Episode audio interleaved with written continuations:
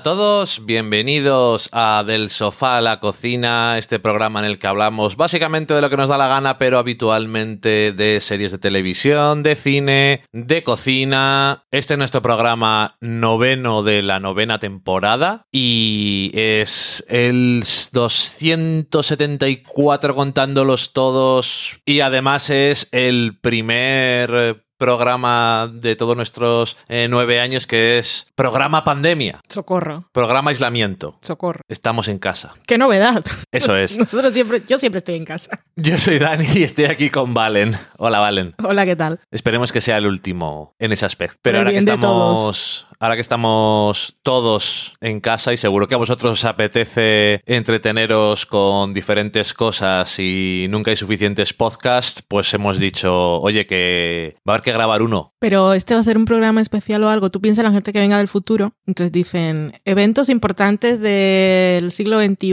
del año 2020, una pandemia. Toda la población del planeta se mantuvo encerrada durante tantos días. Vamos a ver qué ocurría en aquel... Yo creo que ¿Qué lo- hacía la gente? ¿Qué pensaba? Yo creo que lo mejor es mantener la normalidad. Correcto. No hay un programa especial entonces. Sí, eso es. Digo, quiero decir, porque es lo que hay, pero quitando eso no va a haber mención alguna Ya, ya la ha habido. más. de- quitando eso, he dicho. No va a haber mención a, eh, alguna más de, del tema. Así que vamos a hacer para lo que hemos venido aquí, que es para entretener y para contaros alguna cosilla de series y de cosillas que podéis ver que os puedan gustar. Tenemos bastantes cosas por ahí, o sea que a ver qué es lo que nos da tiempo sin que se haga un programa súper largo. Ujú. Vale, no está preocupada porque voy a montar yo esta semana. Sí. Así que no me va a preguntar de vez en cuando cuánto queda, cuánto vamos. No, no me importa. Pero Eh. tampoco hay que hacerlo tan largo porque la gente, bueno, algunos tienen más tiempo libre, pero también te cansas de escuchar durante mucho tiempo a las mismas personas, ¿o no? I don't know. No lo sé, tú te cansas de escucharme a mí. Hombre, si te pones a hablar dos horas seguidas, pues, Probablemente. no sé qué decirte, no. Sí sé. Sí sé qué decirte, lo tengo muy clarito. Que nada, que ha habido un montón de, de estrenos y de cosas nuevas últimamente, pero bueno, tampoco vamos a, Se a están comentar. estrenando series que no se habían estrenado antes. Bueno, pero que. gracias, gracias por tu aporte.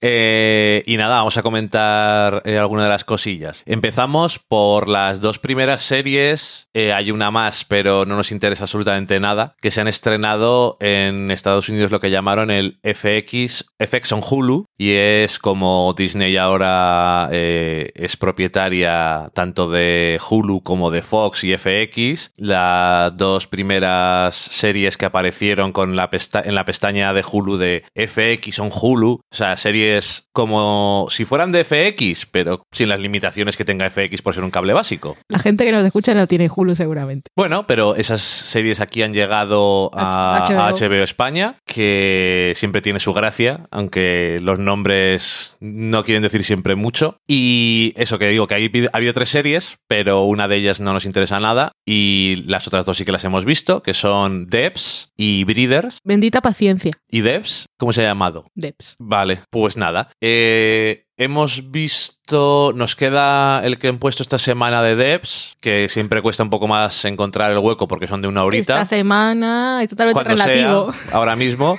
Bueno, el cuarto, ¿es el cuarto? Sí. Creo que el cuarto. Y de, de, de Breeders hemos visto los cuatro primeros. Y como decía Valen, les podéis ver ya en HBO España. Y vamos a empezar por Devs. Esto cuenta tú porque yo hablé de ellas, yo había visto episodios en el programa que grabamos la última vez. Ah, sí. Bueno, es la serie de ciencia ficción, como no, de Alex Garland, que es el guionista, director de Ex Machina y Annihilation, dos películas, pues eso, en ese estilo de ciencia ficción existencial, por decirlo de alguna forma, y que en algunos aspectos no son súper locas como diciendo esto es dentro de 200 años, pero en otros, pues bueno, va ahí un poco empujando, sobre todo Annihilation, la, la locura. Y en este caso, Devs, no sé si dicen en algún momento en qué año transcurre, No, no lo dicen. pero bueno, que es, no sabría cómo decir, como un Google o alguna Microsoft, Microsoft o alguna compañía de estas de tan grandes de Estados Unidos que llega a un punto en el que han destrozado a todos sus competidores porque hacen todo lo que eh, hay que hacer mejor, las redes sociales, las aplicaciones y demás. Y allí trabajan, como os contó, que es verdad, os contó Vale un poco la premisa, trabaja un montón de gente, dos de ellos son pareja y hay una parte de la empresa que se llama Devs, nadie sabe nada más sobre esa rama de la empresa y el novio de esta pareja pues es invitado a, a trabajar allí y pasan ciertas cosas,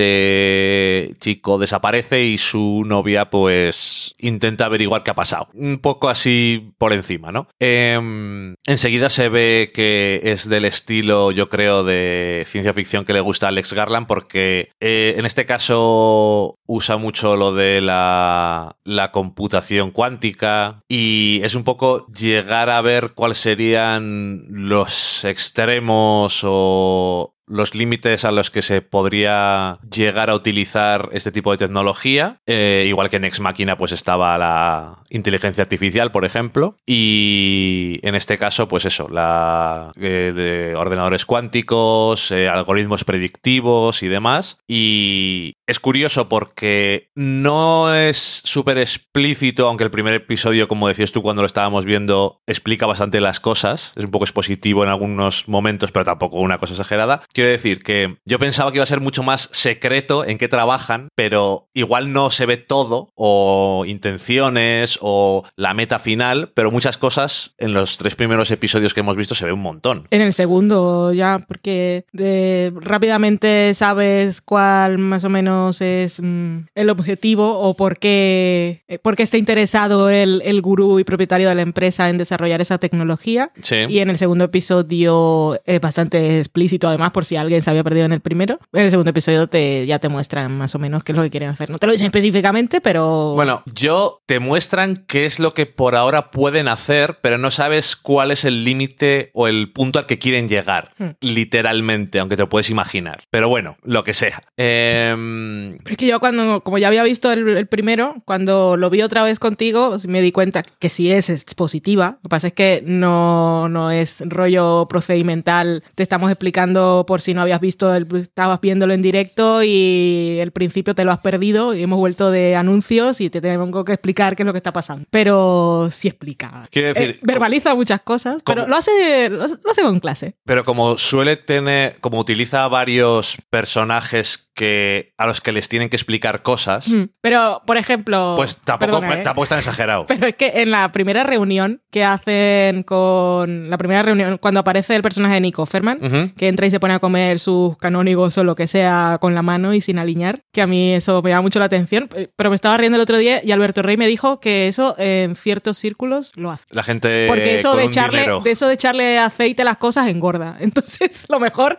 es comerlo directamente de la bolsa. Y yo decía, yo pensaba que esta gente pues tenía más clase. y, pero no, bueno, da igual. Anyway, que en esa reunión eh, Nico Ferman explica qué es lo que él está haciendo y, y se lo dice a él.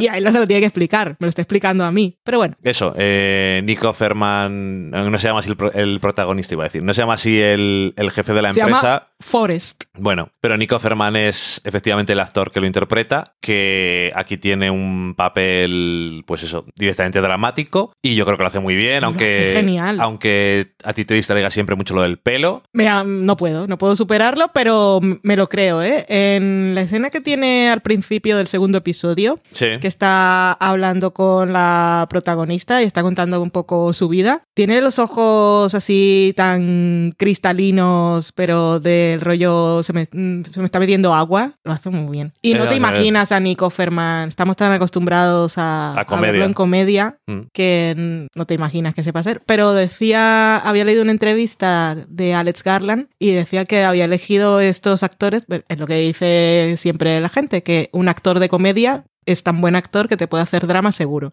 Pero un actor de, que está acostumbrado a dramas seguramente no funciona en comedia. Que es lo que me pasa con John Hamm. No puedo. Cuando hace comedia, no me lo creo nunca jamás. ¿Y el otro día en, en Curb Your Enthusiasm? Pues ahí sí, porque era John Hamm haciendo el tonto y es diferente. Pero cuando lo veo en un personaje de ficción intentando hacerme reír, lo veo súper forzado. Y hay gente que dice que lo hace muy bien, pero es que yo, es uno de los ejemplos que tengo en mi cabeza, es John Hamm haciendo comedia, dice, no me lo creo. Además- Eres muy guapo, me gusta tu voz, pero no me creo lo que estás haciendo. Además, en el episodio último de esa serie hacía de él mismo.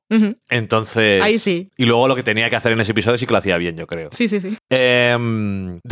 Eh, a mí las, eh, las creaciones de Garland me suelen llamar la atención en el sentido de que siempre tiene un misterio y una cosa que no sabes si al final te van a explicar del todo o todas las cosas te van a explicar, pero tampoco te importa. Algunas series con misterios dice, venga, pa' hoy, explícame qué es eso y ya está. Pero como es siempre, de alguna forma, aunque sea todo ciencia ficción y tal, es como muy etéreo, muy espiritual y el ritmo como más, bastante calmado. Tiene cantos gregorianos en el primer episodio.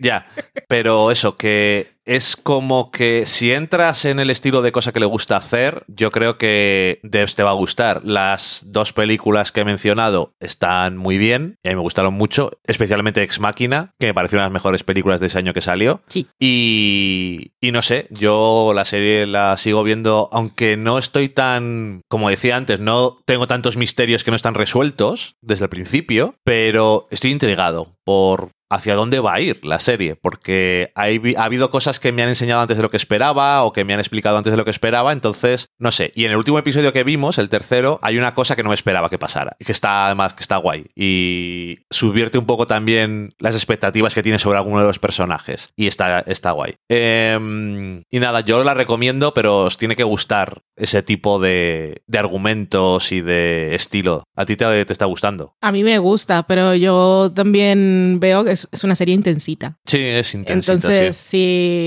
os la ponéis y, y os echa para atrás, mm, no es eso de mejora. No, no, no tiene que mejorar. Es No. buena desde el principio. Pero mantiene. Pero ese, ese nivel de intensidad y de tomarse muy en serio y de ser muy trascendental lo tiene y lo va a tener hasta el final. Yo A mí me gusta mucho. Yo en este caso no estoy súper enfadado con que sea muy intenso porque los personajes que son intensos parece que tienen razones para serlo. Hmm. Entonces, eso, no sé. Tiene Eh, su nivel de creepismo, que está bien. Bastante creepy, especialmente la estatua. Pero bueno, Em, nada, que eso, Devs, la primera, la otra serie de FX on Hulu que ha salido es que hemos visto es Breeders, que, que se llama, como decías tú aquí, Bendita paciencia. Breeders significa criadores, pero suele ser, bueno, criadores. Es una comedia de media hora, Británica. es americana, pero Es británica. transcurre en el Reino Unido, es, es muy británica.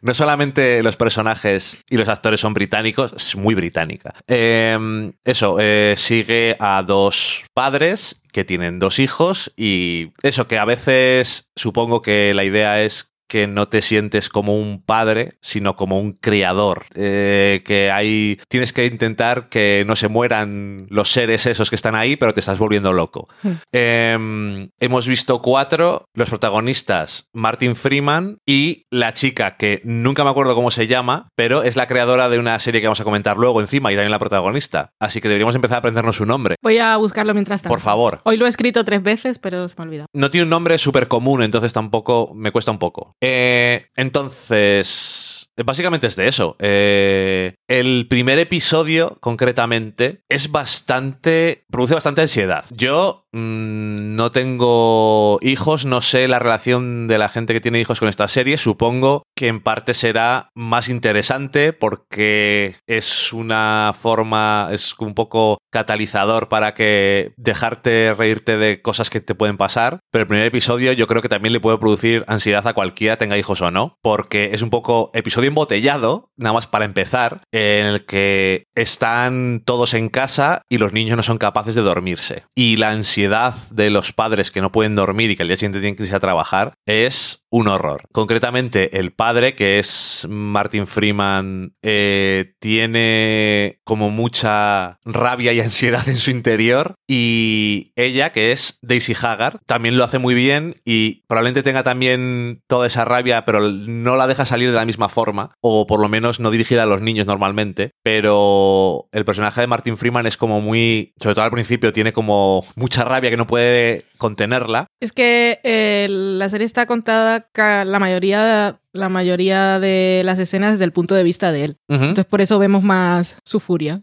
Supongo que sí, pero ella me da la sensación de que suele tener suele tenerlo más, más controlado, por decirlo de alguna forma. Y los hijos es que son. el hijo, el, hijo, mayor. La niña es, es que es una niña. Es un alma de cántaro. Pero el, niño, el niño ah.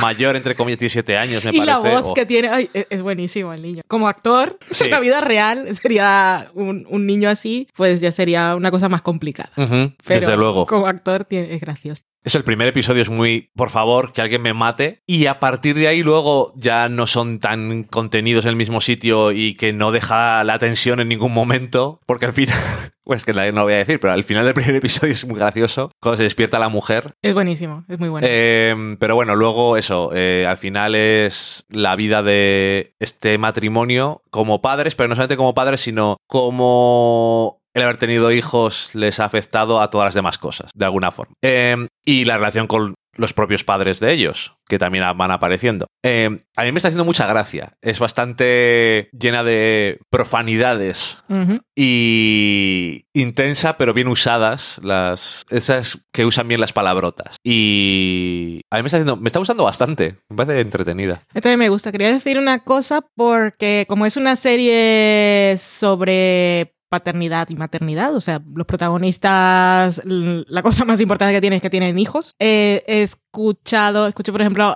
a Miguel Pastor que decía, y a CJ Navas, de fuera de series, que decían que no la habían empezado a ver porque les daba un poco de reparo. No del rollo, soy padre, tengo niños pequeños en casa y no quiero seguir viendo las mismas historias, sino por si fuera un poco del rollo de enseñar cómo educar a tus hijos, ese tipo de cosas. Eh, no. Y no, o sea, la, la gracia que tiene esta serie es que de alguna manera le da reconocimiento y validación a la falibilidad de los padres y les reconoce el derecho a sentirse sobrepasados y a que en algún momento pueden perder la paciencia, sin llegar a tirarle cosas a los niños y hacerles daño, pero que los quieres y los adoras, pero que llega un momento que dices, no puedo más. Y eso no pasa nada, no quiere decir que seas mal padre, es que a veces son insoportables y ya está. Y al margen de todo eso es realmente muy, muy graciosa. Desde luego no es una serie de enseñanzas. Si no, no te vas a sentir mal, ni incluso yo creo que puede ser liberadora de alguna forma. Pero bueno,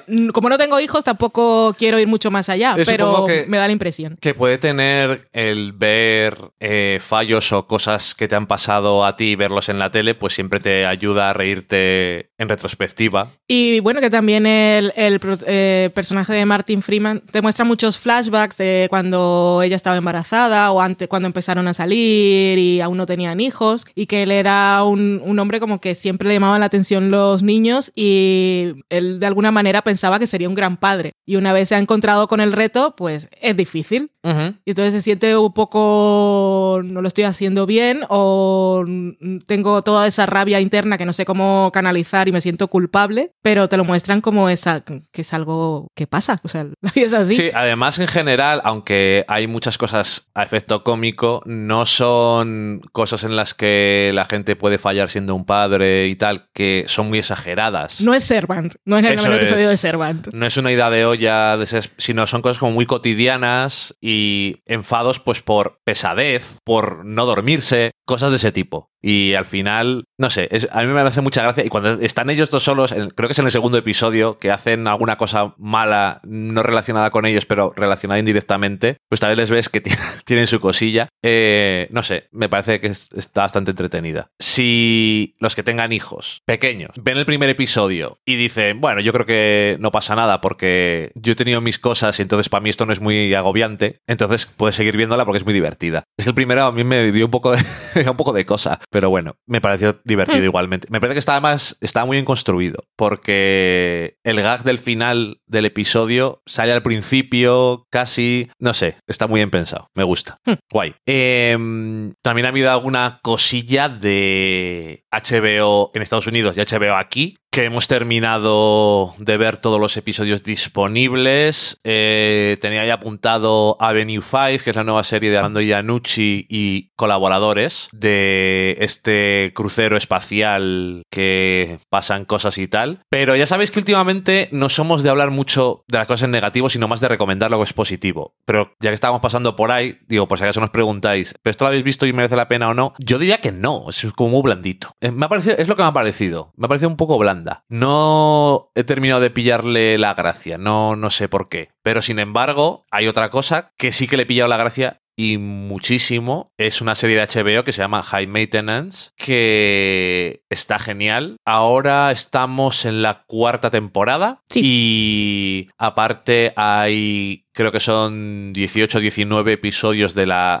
serie web. Ambos en España están disponibles en la plataforma de HBO. Antes eh, fue desarrollada en Vimeo, que hacía muchas cosas así como más profesionales. Se suponía que era una plataforma para profesionales. Em, por eso no llega a ninguna parte, supongo, comparada con otras. Pero bueno, eh, yo después de haber visto todos los episodios disponibles y la web serie también, os recomiendo que empecéis por la web serie. Porque los... A ver, la serie trata sobre... Con el vehículo de... Hay un tío que reparte, que vende marihuana y lo que hace es va en la bici, le llaman y dice tráeme marihuana a casa. Va a casa y se la vende y se va, básicamente. Y con esa excusa pues vas entrando en diferentes casas y con diferentes personajes de... Esta transcurre en Nueva York y suele ser bastante concreta en ese aspecto, pues como Brooklyn o a las afueras o donde sea. Y a lo que voy es que pensaba que era una serie en la que nos contaban historias y luego no volvíamos a ver a los personajes, pero los personajes son bastante recurrentes, aunque no sea para contarnos siempre su historia, vuelven a aparecer eh, de alguna otra forma o en la historia de otro personaje porque también se conocen. A veces son secundarios. A veces son secundarios y a veces son los principales. Y en la web serie aparecen muchísimos personajes que aparecen en la serie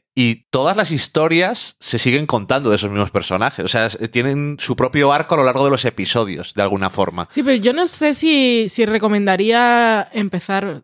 No, no lo había pensado, pero no lo tengo tan claro. Sí, recomendar empezar por la web serie. Tiene su parte buena, primero, porque conoces ya a los personajes ahí y luego tendrán sus historias y ya te los han presentado con las cosas que son. Pero sobre todo la primera temporada de la web serie, como es tan web serie, términos de producción, el personaje, yo sigo, yo sigo convencida de que el personaje del tío, eh, sobre todo en esa primera temporada, aún no estaba muy definido y era, Puede ser. era un poco, no es, para mí, es que como cuando yo lo conocí en la serie, para mí es, es un ejemplo de ser una buena persona, de esas que va por la calle y realmente ve a la gente, porque estamos acostumbrados a ir por la calle con los auriculares y pasar de largo, e incluso gente que conocemos, si no nos dicen hola y nos tocan en el hombro, que lo primero que hacemos es asustarnos, no estamos viendo nada alrededor. Y él, y él es una persona que, que escucha y que se fija en la gente que hay en la calle. A mí la escena esa de llega el mensajero en verano y le ofrece, le pregunta si quiere agua o si quiere ir al baño, que el mensajero, el mensajero va a su casa a llevarle comida y el mensajero lo que dice es, ¿qué está pasando? no estoy acostumbrado a esto, esto es muy raro. Me van a matar. Claro, pero que nunca se te ocurren esas cosas. Y habíamos visto precisamente en la serie de Larry David que hay gente que está en unos puestos de trabajo que ni siquiera tiene la posibilidad de ir al baño, porque tienen que estar ahí permanentemente. Y son esas cosas como de, de empatía y, y de fijarte en las cosas, en la gente que hay a tu alrededor, que me gusta mucho de su personaje. Ujú. Y en la primera temporada yo lo siento, siento en una serie que, que aún estaba, bueno, era lo primero que hacían y aún no sabían muy bien por dónde querían tirar. Entonces yo casi, en mi, em, desde mi experiencia, yo recomendaría empezar por la serie porque aparte te va a enamorar la realización y todo y luego si quieres por curiosidad miraría lo otro. Pero igual la webserie te desanima o no ves el- todo todo el potencial que hay desde el principio, aunque te estemos diciendo que es buenísima, dices, "Ah, no lo sé, y no lo sé. Yo de todas formas no lo tendría tan en cuenta porque son episodios muy cortos. O sea, la primera temporada Pero de la web episodios serie, largos. la epi- pero la primera temporada de la web serie son tres episodios y duran cinco minutos, diez como mucho. No lo sé. Es que me dio pena solamente porque no sabía que salían tantos personajes repetidos. Tiene, la webserie tiene episodios muy buenos. Sí. El episodio de, de Legión, Dan Stevens se llama, el actor, es buenísimo. Y luego vuelve a salir. Y luego vuelve a salir, pero el episodio de la webserie es de los mejores. Sí, sí, sí, sí. No sé. Entonces no lo sé. Es que te lo digo, por, es que me parece, me da la sensación de que a pesar de que los tres primeros episodios de la serie no estén tan pulidos visualmente, Mm. luego creo que mejora bastante rápido. Tiene actores bastante buenos porque conocían a bastante gente. Y aunque el personaje del tío, como dices tú, le fueron puliendo un poco más para la serie, a, a mí me da la sensación de que merece la pena solamente por la narrativa de los personajes. Pero entiendo perfectamente a lo que te refieres. Bueno, las dos opciones son válidas. Y la serie Sí. es muy buena.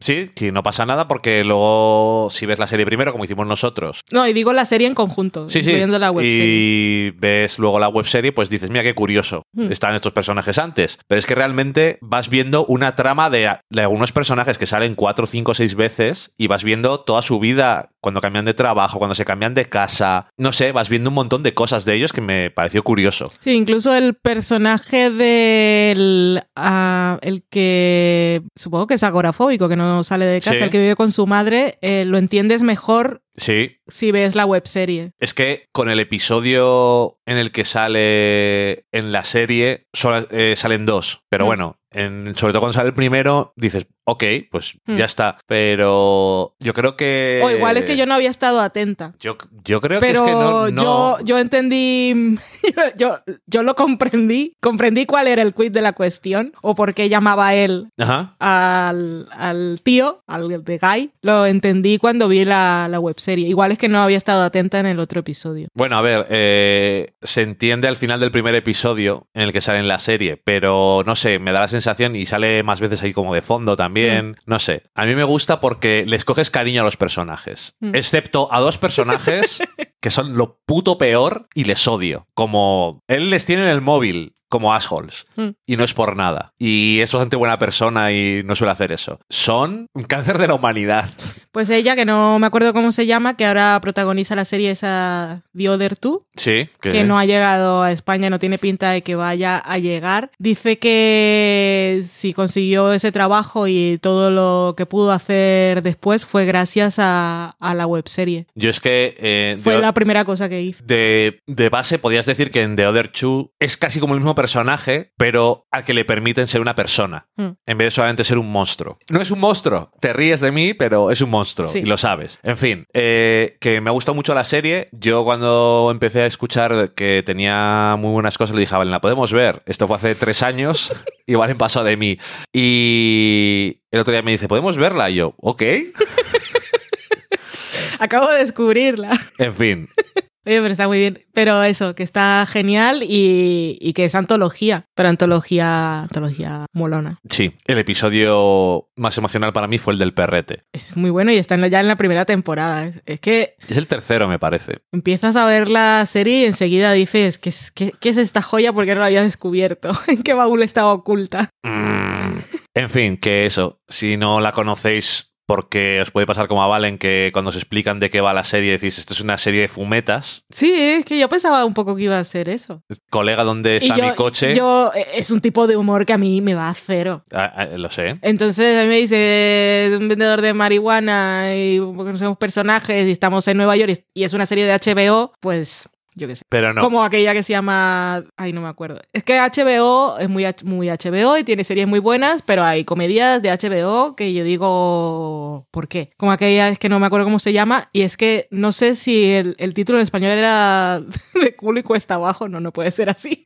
Pero es de este- un señor que tiene el Sí, pelo como... Es Eastbound and Hound. Aquí tiene un título un poco así. Pues como HBO tiene comedias de ese estilo, Ajá. que igual esa serie ni siquiera es lo que yo estoy llamando de ese estilo, que es una cosa muy amplia. Eh, Sí, pero la- tú la has visto. No, yo no la he visto. Entonces, no sabemos de Bueno, qué es. es. el corte de pelo del señor, a mí me transmite una serie de valores que no van conmigo. Es que creo que es de un antiguo famoso jugador de béisbol que se va a un pueblo pequeño o algo así. Bueno, me pones béisbol y me pones ese corte de pelo. Ok, bueno, fair enough. Em, it's Bound and... Ay, no me acuerdo cómo se llama. Voy, a, voy a buscar, yo creo que tiene aquí un nombre. Es que el- me lo encontré algún día y socorro. Continúa. No, de culo y cuesta abajo. ¿y cómo se llama en inglés? Eastbound, Eastbound and Down. And Down, eso. Es que claro, entonces yo sé que HBO me hace esta serie de cosas. Pero es que aparte, y con todos mis las traducciones de los títulos nunca son muy buenas. Y hablando de traducciones que no son muy buenas, A ver, este encaje. eh, hemos visto una serie en filming que se llama Back to Life, la serie que comentaba antes que había creado eh, la chica que... Daisy Haggard. Daisy Haggard, que es la coprotagonista de Breeders, eh,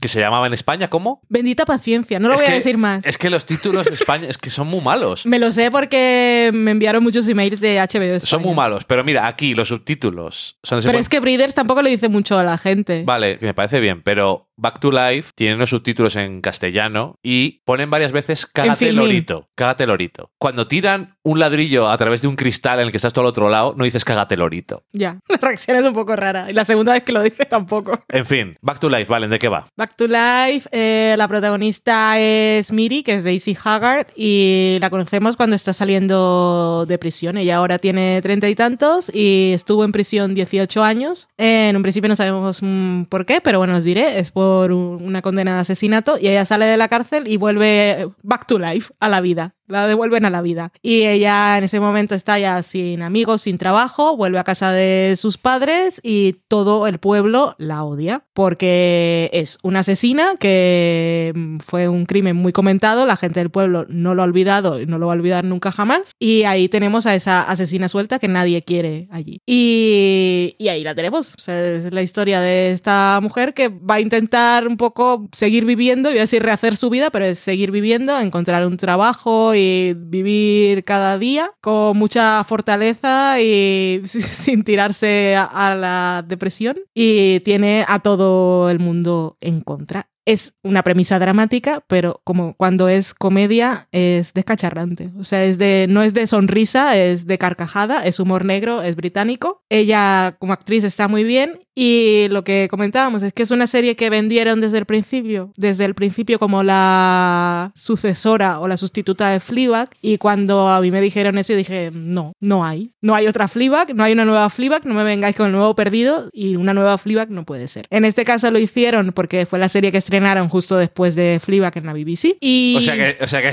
es totalmente random. Y bueno, entonces si lo piensas, sí tiene cosas en común. Entonces tenemos a una mujer que es creadora, guionista y protagonista. Es una comedia que tiene cosas dramáticas, su pasado es importante y también ella está lidiando con un duelo y un sentimiento de culpa. Y el espectador va a descubrir un poco qué fue lo que pasó y por qué ella es como es ahora. Eso vale, son puntos en común, estoy diciendo porque es una nueva Fleabag, pero la serie no necesita esa comparación para... Es que eso es malo incluso. Claro, porque cuando tú piensas en Fleabag, pues piensas en otras cosas, estás pensando en Figure Bridge, en mirar a la cámara, en mucho más, en un tipo de humor diferente. Sí. Y aunque la primera temporada sí tiene esos puntos más dramáticos, mm, vender algo como la nueva Fleabag que juega en contra de esta serie, que no necesitaba eso, porque realmente es muy buena y no necesita apoyarse en esa otra referencia. Son seis episodios de media hora, eh, tiene mucha sensibilidad, tiene muchísimo humor y la verdad es que la actriz, que estás con ella siempre, tiene, tiene un punto, la serie no lo deja tan claro desde el principio, pero es muy melancólica y ella en principio ha, crecido. Eh, Sí. Entró con 18 años en la cárcel, no te muestran nunca nada, no hay trauma carcelario, ni te muestran ningún flashback de cuando estuvo ahí. O sea, la historia es a partir de ahora que ha salido y el, antes, que fue lo que pasó, porque ella en realidad tampoco, tampoco sabe, tampoco tiene todas las cartas sobre la mesa de qué fue lo que ocurrió aquel día en que fue culpable de algo, que ella sí se siente culpable, pero no, no tiene todo el mural. Y pues, no sé, tiene mucha luz, aparte, a pesar de esa premisa dramática, cuando es divertida, es muy divertida, los personajes secundarios todos están muy bien Y a mí la verdad es que es que no la pusimos, yo que tenía ganas de verla por curiosidad, nos pusimos un episodio a ver qué tal y nos fuimos a dormir más tarde de lo que tocaba por acabar la temporada. Pues y no es del rollo, ah, es cliffhanger, tengo que saber lo que es, sino bueno, he invertido emo emocionalmente mucho en esta historia, o sea, quiero saber, quiero saber qué pasa. Es una mezcla rara de géneros porque a veces sí es lo que dices tú, de la media y no sé qué, pero es más como si Rectify eh, qué bien, qué bien traído eso. en el pueblo de Broadchurch siendo una comedia. Entonces, maravilloso, maravilloso. Es una, es una mezcla muy rara porque es una comedia, comedia, pero las cosas que son dramáticas pues están relacionadas con una, con una muerte y... Y sí, sí te muestra lo difícil que es la reinserción Sí. y las segundas oportunidades cuesta que la gente te las dé porque estás marcado... Sí. Bueno, si has ido a la cárcel, has estado 18 años, algo has hecho. Y has vuelto a un pueblo pequeño donde se conocen todos y están todo el día hablando de ti, no te quieren tener Mm. cerca, eres un peligro y tus En un propios- pueblo en el que no pasa nada, lo mejor que... O sea, lo más importante que va a pasar es que hayas vuelto tú. Sí. Entonces y vas a ser el centro de atención. Un pueblo de estos de costa donde no hay nadie mm, prácticamente y tus padres tampoco saben cómo lidiar contigo porque Sí. ti- tienen, sus, tienen sus propias cosas. En ese pueblo han pasado dos cosas. El día que, que pasó lo que pasó y ahora que has vuelto. Sí, y, y eso, que está muy bien, pero es una, es una mezcla muy rara porque, y esto, fíjate, el único momento de toda la serie, que son seis episodios, que me costó un poco más fue eh, en el último episodio. En el último episodio hay un momento en el que hay unas revelaciones y tal, y antes de pasar a la siguiente escena de la confrontación entre dos personajes, hay un chiste en medio y me, me quedé un poco así, porque es una mezcla muy peculiar de la- con la comedia y el drama que hay, pero no me había chocado demasiado. Pero ahí me dejó un poco... What the fuck. No me acuerdo cuál es, cuál es ese momento de comedia, no, no lo tengo ubicado. Bueno, pues Pero es que igual, toda- igual toda- lo ignoraste. Sí, todas las partes, las partes dramáticas es que las tiene, pero siempre es- no, no es del puto vamos a hundirnos en la miseria. No, no, no. no porque, por no ejemplo, es eso, pero... la persona que, que no sería, no es la de gente de su condicional, porque ya salí, pero es como la persona del ente oficial que a la que ella tiene que acudir para Sí, contarle si va a conseguir trabajo y ese tipo de cosas. No. es, está No. totalmente de, de lo suyo. O sea, eh, de alguna forma es una comedia que solamente se podía hacer en el Reino Unido porque las cosas serias que están implicadas en esta historia son demasiado serias Sí. para que en Estados Unidos haga una serie. Y en el Reino Unido se atreven un poco más a hacer humor negro también. Claro, en Estados Unidos te hacen rectify. Es que la mezcla que me has hecho es... Pero bueno, Está muy bien que, traída. que- ahora te digo cuál es el momento ese porque es una chorrada, pero para que igual lo ignoraste completamente porque tú tienes esa capacidad. Sí. Pero está muy bien, está muy bien, los actores también. Luego hay una cosa que no se responde en ningún momento, pero da un poco lo mismo. Y al final el misterio y todo eso queda perfectamente resuelto de una forma que entiendes que es lo que ha pasado y ya está. Porque no es tan misterioso ya desde el principio, no es, es simplemente un factor, Mm, el Que el está- último detalle. el detalle extra, y es muy importante. ¿Por qué?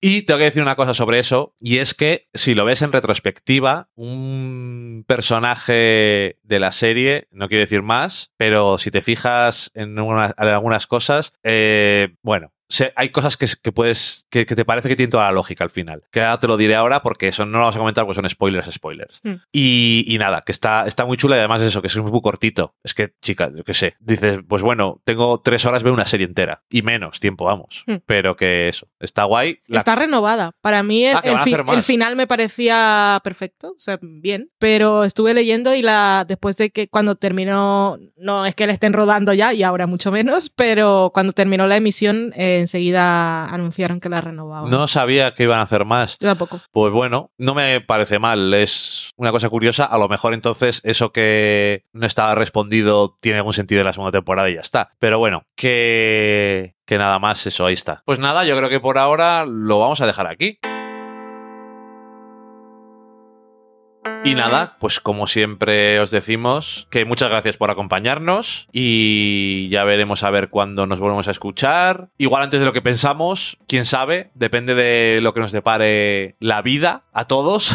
Y nada, que ánimo a todos y esta vez podemos hacer recomendaciones de Valen, pero con sentido. Tened cuidado, cuidaros, taparos cuando salgáis a la calle. No salgáis mucho, No solo se hace falta. Y, Cuidado a vuestros mayores, cuidado a vosotros. Y llamaros a menudo. Tenemos tecnología. Tenemos tecnología, que va muy bien. Esto si llega a pasar, bueno, esto ya ha pasado antes y volverá a pasar, como decían Mm. en Battlestar Galáctica, pero esto cuando pasaba en épocas en las que solamente podías ir a caballo de una casa a otra y mandar cuervos con cartas, o palomas, perdón, los cuervos es más dramático, pues la vida era un poco horrible, entonces vamos a aprovecharnos de que podemos utilizar estas cosas y vernos las caras y todas esas cosas. Sí, que nos podemos ver las caras. Estas cosas con WhatsApp va, va la cosa muy bien. Sí. Si sabéis que hay alguien que se ha quedado atrapado solo o alguna sola, por, por, por lo que sea, pues mira, una llamadita por WhatsApp con vídeo. ¿Ahora qué hace? Y para Nos recordar... una cerveza. Y para recordar las cosas de no salgas, tienes tentaciones, pero no lo hagas. En fin, mucho ánimo a todos y nos volveremos a escuchar cuando sea, pero nos volveremos a escuchar. Vale. Adiós. Adiós.